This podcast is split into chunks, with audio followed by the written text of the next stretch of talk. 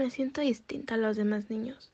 Me parece que podría ser gay, pero no estoy segura y no sé cómo me siento al respecto.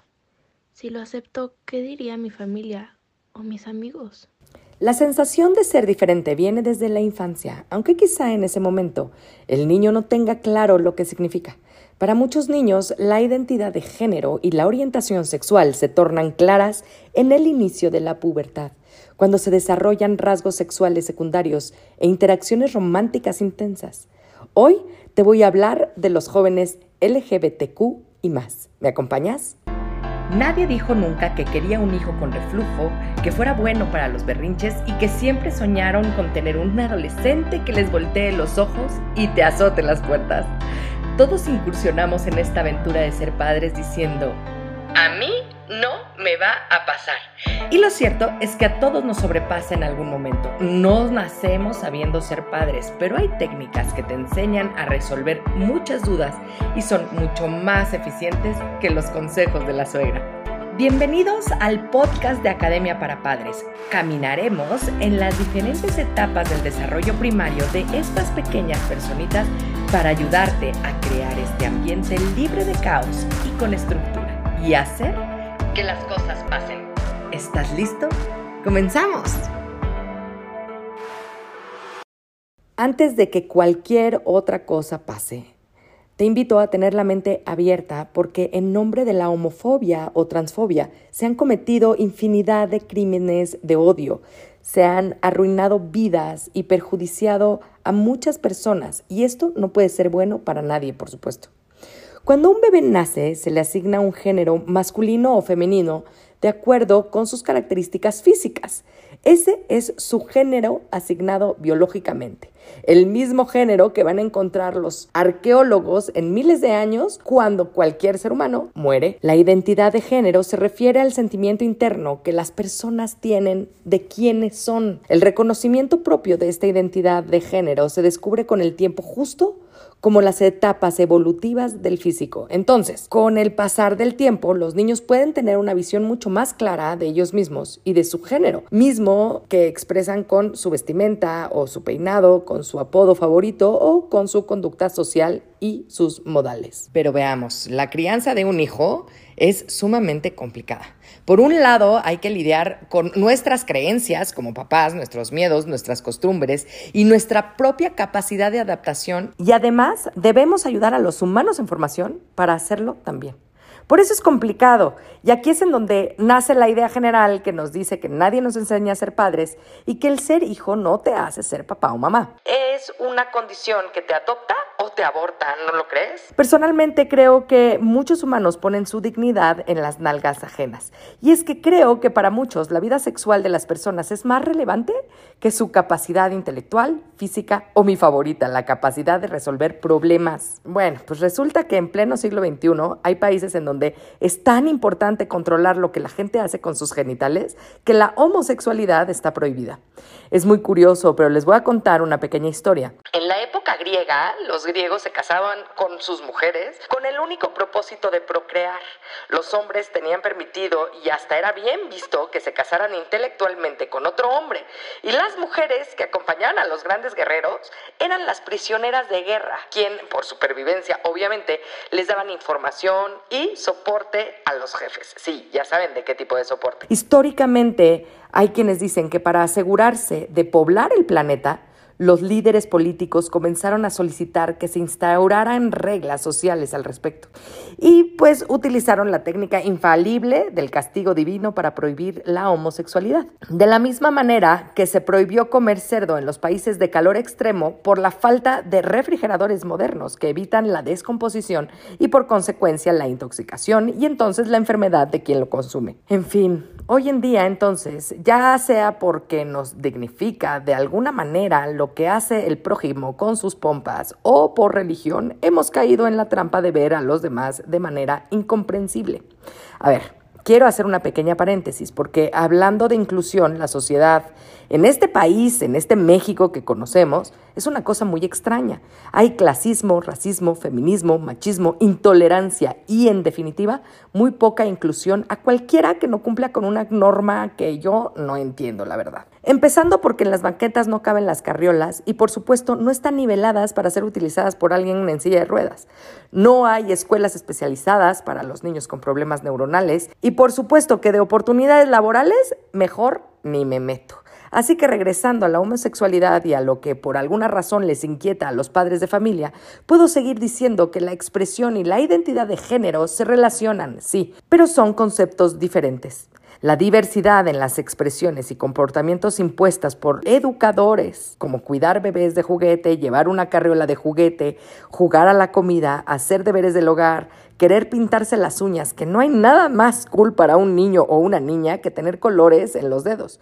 Llevar el pelo largo y muchas cosas más están consideradas como signos de identificación de género. Ay, perdónenme, pero ¿no es absurdo? Y luego nos quejamos de la falta de apoyo en casa. O sea, bueno. Miren, la verdad es que yo misma no entiendo por qué molesta tanto y por eso me cuesta trabajo hablar del tema. No me lo tomen a mal, pero de verdad creo que no debería importar con quién se empareja el prójimo, porque ya superamos por mucho la necesidad de poblar al mundo. Fíjense que acaba de haber una conferencia con directores de recursos humanos de todo el continente y se habló de la inclusión por días. Por días. De verdad es incomprensible e incómodo que un puesto de trabajo lo determine lo que decides hacer con tu corazón. De verdad espero que pronto el intelecto y la capacidad de resolver problemas de la gente sobresalga de la vestimenta, de su tono de voz, del color del pelo, o si llevan pestañas postizas o no. Ah, porque la crítica de ese tipo no es solamente para la comunidad, ¿eh? Si una mujer quiere vestirse muy femenina, de manera sexy y además también con colores extravagantes, llamativos, también hay crítica y también hay discriminación. En fin, sigamos con este tema, pero les voy a poner unos segmentos de entrevistas que nos van a ayudar un poco más en la comprensión de lo que nos debería de importar. Apoyar a nuestros hijos y hacerlos sentir seguros y amados pese a nuestras propias expectativas. Yo creo que la llave para todo esto es eh, la autenticidad y también creo que la autenticidad es una habilidad que estamos desarrollando poco a poco los seres humanos. ¿Por qué? Porque, o sea, dense cuenta que desde que se sabe el género del bebé, por ejemplo, los papás ya se están apropiando de toda la vida de su hijo, de todo su futuro, de su hijo o hija. Si es un bebé niño, desde que hacen su fiesta de revelación de género, eh, azul.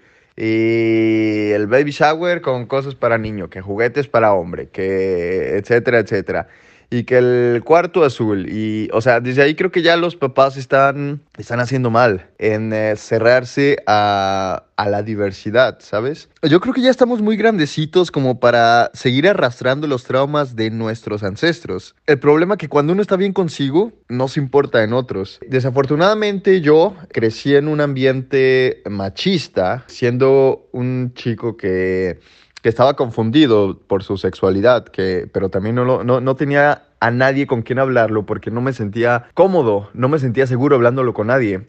Por los chistes machistas que hacía mi papá, que se hacían en la escuela, porque si en la escuela no eras eh, machito suficiente, eras víctima de bullying, porque no existía esa abertura con mi mamá sobre saber qué es lo que pensaba o etcétera, etcétera.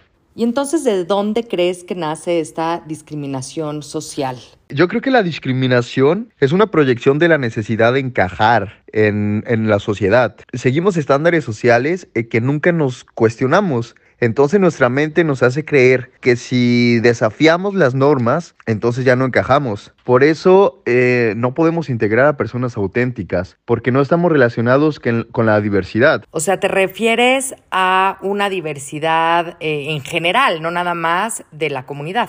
Diversidad de género, diversidad sexual, diversidad neuronal. ¿Por qué meter a todos en la misma caja y esperar a que el contenido sea el mismo? Yo creo que no se puede juzgar a, bueno, no es que yo lo crea, es que de hecho no se puede juzgar a un pez por su habilidad de trepar árboles y por ello existe la biodiversidad. Entonces, creo que lo importante aquí es aceptar que, que ya no se trata de seguir normas, y de ser una persona obediente, se trata de ser auténtico. Y una persona auténtica es una persona que, eh, que tiene una diversidad mental increíble, una persona que no necesita encajar en, en que si es hombre tiene que gustarle el azul, si es niña tiene que gustarle el rosa, si es inteligente entonces tiene que poner atención y ser obediente, y si es burro entonces es un niño distraído que se la pasa interrumpiendo. claro, porque estamos acostumbrados a hablar de eh, inclusión solamente con la comunidad LGBTQ y más, pero nos dejamos al lado todos los demás todos los demás que son diferentes a los que no sé quién puso un estándar, ¿no? Creo que ese es el problema, que debemos de entender que existe la diversidad en muchos aspectos. Como ya lo comenté anteriormente, la diversidad neuronal. Existen los, las personas que son eh, neurodiversos, neurodivergentes, y los neurotípicos, así se les llama en la psicología las personas, eh, las, los neurotípicos son las personas que podría decirse que son personas mm, normales. Y una persona neurodivergente es una persona que está más en el espectro autista por ejemplo, en mi caso yo tengo trastorno de déficit de atención con hiperactividad y para mí fue muy difícil, muy difícil integrarme en la escuela. Poner atención, no estarme parando a cada rato en la clase, interrumpir, no hacerme el gracioso. Y tengo otros amigos que son autistas, que de hecho creo que el autismo tiene diferentes niveles, entonces es muy difícil saber cuando una persona es autista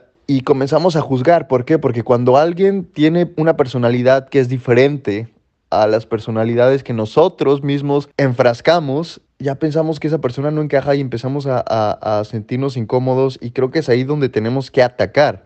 Creo que tenemos que entender que, que la diversidad es la clave, la, la autenticidad. Es, es, que una persona auténtica es una persona que no va a encajar en, en todo. O sea, es una persona que, que, no tiene que estar en un frasco, en una caja, en, en, no, no tiene que seguir normas. Entonces, mientras exista respeto, tolerancia de todos para todos, lo que menos debe de importar es las características que se tengan en común con una persona. Mientras haya respeto, tú puedes ser quien tú quieras, tú puedes rezarle a quien tú quieras, tú puedes eh, hablar como tú quieras, vestirte como tú quieras, mientras a mí no me faltes el respeto, mientras a mí no me agredas, mientras no, no tengas nada contra mí, no me ataques. Academia para Padres se trata de poner en seguridad a los niños, dándoles herramientas a los padres de familia que les ayuden a lograr una educación positiva y libre de abusos.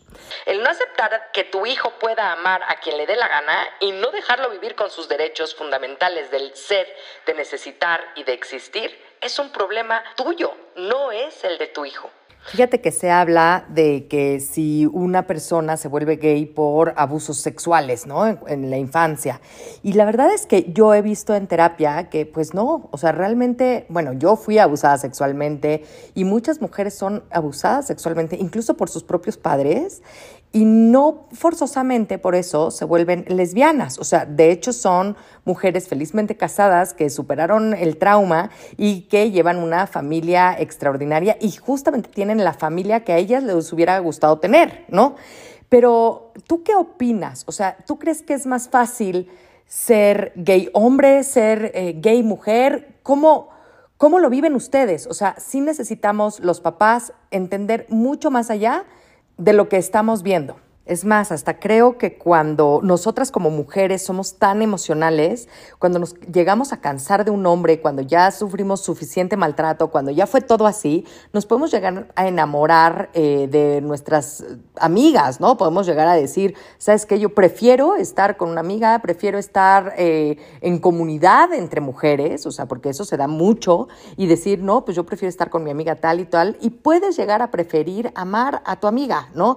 No necesitamos realmente de una, de una pareja sexual sin antes tener una pareja intelectual, ¿no? Obviamente influye también si hubo un abuso sexual. Lo que pasa es que cuando tenemos relaciones sexuales por primera vez en nuestra vida es una sensación que jamás habíamos experimentado. Sentir la producción de dopamina en nuestro cerebro cuando tenemos un orgasmo, por ejemplo, aunque también podría ser del sentido opuesto. Puede ser que la persona tuvo un abuso físico junto con la relación sexual y generó un trauma. Entonces, en lugar de que la persona, por ejemplo, si se trata de una violación de, de un hombre a otro hombre, inclusive si eres gay y tienes sexo y eres penetrado, es horrible y es muy doloroso la primera vez. Imagínate, muchos hombres desarrollan trauma y no quieren experimentarlo más en su vida. Algunos se hacen asexuales, otros lo olvidan o lo bloquean y llevan una vida heterosexual plena. Otros pues no lo olvidan, inclusive sintieron placer, entonces viven muchas veces también pueden vivir equivocados pensando que son homosexuales porque fueron víctimas de abuso y al final terminan eh, enamorándose de una mujer y viviendo una heterosexualidad plena. Mi psicóloga me, me había comentado que la homosexualidad no depende de tener sexo con otro hombre o no depende de tener sueños, de pensar, de imaginarte en una manera amorosa con otra persona de tu mismo sexo. Creo que de ahí viene la homosexualidad, porque la experiencia sexual con hombres de tu mismo sexo vendría siendo más una experiencia sexual y nada más que eso. Ya cuando empiezas a desarrollar sentimientos o emociones por otras personas de tu mismo sexo, ya se puede considerar como un acto homosexual. Entonces, si se trata de emociones y de sentimientos, ¿por qué existe esta duda de si soy homosexual o no soy homosexual? O sea, ¿de dónde viene esta idea? ¿O de dónde viene esta duda más bien? Aunque cabe mencionar que la sexualidad con los hombres se lleva de una, de una manera un poco más difícil que con las mujeres. Es decir, el hombre está más presionado respecto a eso. ¿Por qué? Porque cuando eres una mujer gay es más fácil intentar tener una relación heterosexual. Es decir, estés confundida o no, quieras ocultarlo o no, se trata de dejarte penetrar por un hombre. En cambio, cuando eres un hombre gay y estás confundido y quieres intentar tener una relación sexual heterosexual, estás presionado de que tal vez no, no vas a tener una erección y si no tienes una erección, la chica va a saber que eres gay y si la chica sabe que eres gay y lo quieres esconder, le va a decir a todo el mundo. En cambio, si eres una mujer es más fácil esconderlo. Por eso creo que el hombre tiene más presión social en ser hombre y me parece que pasa muy comúnmente que muchos de los hombres que son homosexuales o están confundidos, creo que todos intentamos en algún periodo de nuestra vida tener una vida heterosexual, llevar una vida heterosexual, conocer una chica, intentar tener sexo con ella, intentar enamorarnos. Con algunas veces sí funciona, con algunos chicos sí funciona, con otros chicos no funciona y es ahí donde se dan cuenta y también les sirve de ayuda y con otros hasta nos quedamos con los dos. Muchas gracias por ayudarme a responder a estas preguntas que realmente nos inundan y son preguntas que todo el mundo nos podemos hacer y que pocos nos atrevemos a preguntar. Así que de verdad, en nombre de todos los papás, muchísimas gracias. Creo que solamente es eso, respetar y, y vivir en paz. Es mi deber decirte entonces por qué existe una comunidad LGBTQ y más. Porque necesitan una familia Muchos de estos humanos fueron desterrados de su comunidad, de su pueblo, de su ciudad. Han sido golpeados, humillados, es más, hasta esterilizados químicamente. Están más expuestos a las drogas, a la prostitución y a ser asesinados por estar vulnerables, por no formar parte de una comunidad familiar. Y es que tienen derecho a ser, a existir. Por eso existe una comunidad, porque entre ellos, en su soledad, se dan apoyo, amor, que sea ahora un estandarte político de rebeldía, exhibicionismo y fiesta de carnaval es consecuencia de la intolerancia y miradas de desprecio de los demás. Es una manera también de provocar a la sociedad que no quiere darse cuenta que no debe de importarles. ¿Se imaginan un planeta en donde cada ser humano tenga suficiente amor propio para que este discurso sea ridículo? Así que te aconsejo que si tienes un hijo gay, por la salud emocional de los dos, es importante hablar positivamente sobre tu hijo a los demás, no avergonzarlo ni castigar su expresión de género, y al contrario, mostrar admiración por su forma de expresarse. Permite que tu hijo demuestre sus preferencias y las comparta si quiere, porque tampoco es a fuerza. Cuartarlo sería como cuando en tiempos remotos, hacía todavía 50 años, 50, solían amarrar la mano izquierda de las personas zurdas por considerarse equivocada la acción Qué desconocimiento, ¿verdad? Si de verdad el tema no te deja dormir, te digo que hay sexólogos, psicólogos que te pueden ayudar a estar más tranquilo. Y a tu hijo, pues si tuviera algún problema de discriminación, bullying, abuso, defiéndelo de la misma manera que si fuera exactamente el hijo que siempre quisiste tener. Documentate al respecto, pide ayuda, busca recomendaciones en un grupo de apoyo, no abraces la ignorancia. Recuerda la célebre frase de don Benito Juárez, el respeto al derecho ajeno es la paz. Espero de todo corazón que si tu hijo es homosexual, la familia no sea la primera dificultad que deba enfrentar.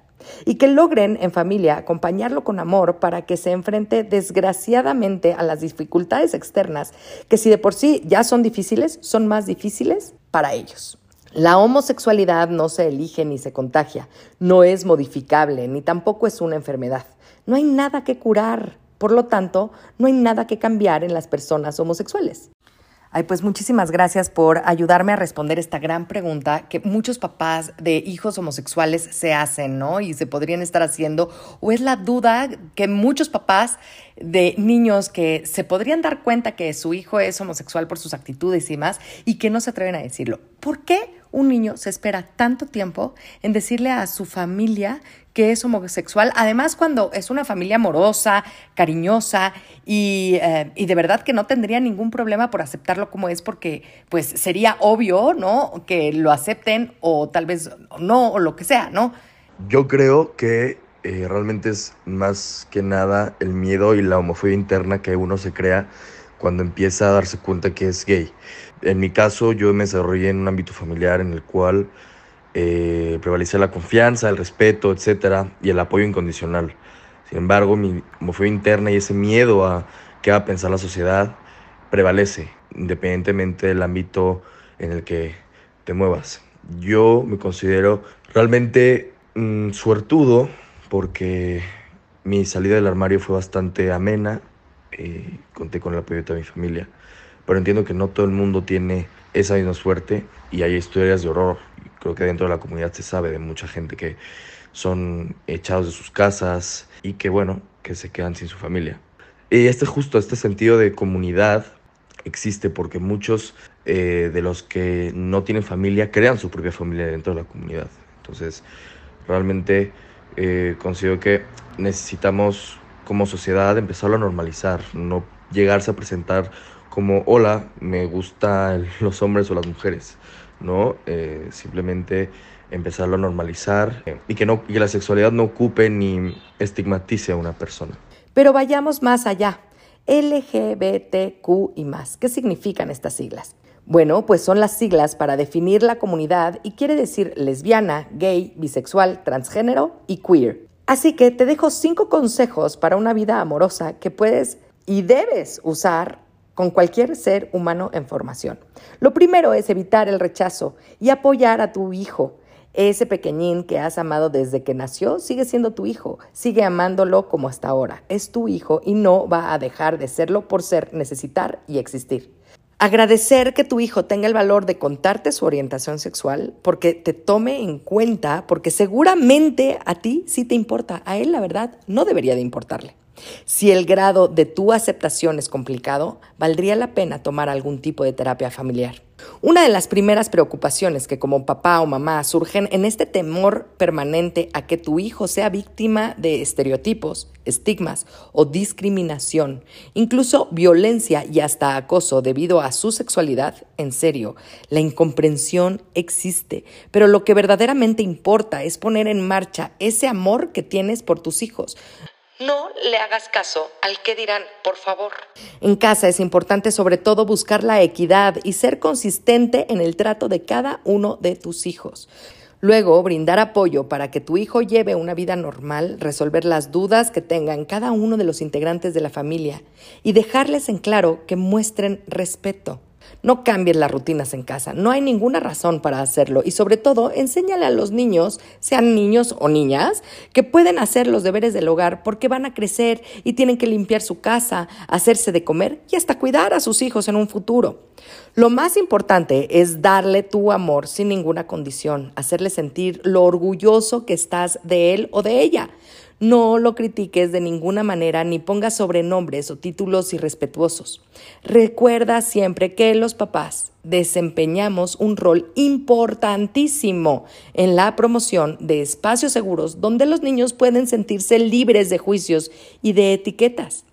Tener un lugar seguro y solidario en casa los va a ayudar a lidiar con sus sentimientos, a sentirse confiados y enfrentar la discriminación. El trabajo con la familia es trascendental porque son las personas más cercanas al adolescente, al niño, al humano que tienes dentro de tu comunidad. Así que si de verdad quieres involucrarte en la educación con tus hijos, Entra a Academia para Padres y haz que las cosas pasen. Muchas gracias por comenzar con tu camino al cambio. No dejes de compartir este canal para ayudar a los demás en su educación parental y su sanación propia. Me puedes encontrar en Facebook, Instagram y YouTube como emilyc.daumas y Academia para Padres. Únete a la comunidad para estar más cerca y poder complementar tu camino al orden y la estructura. Hasta la próxima.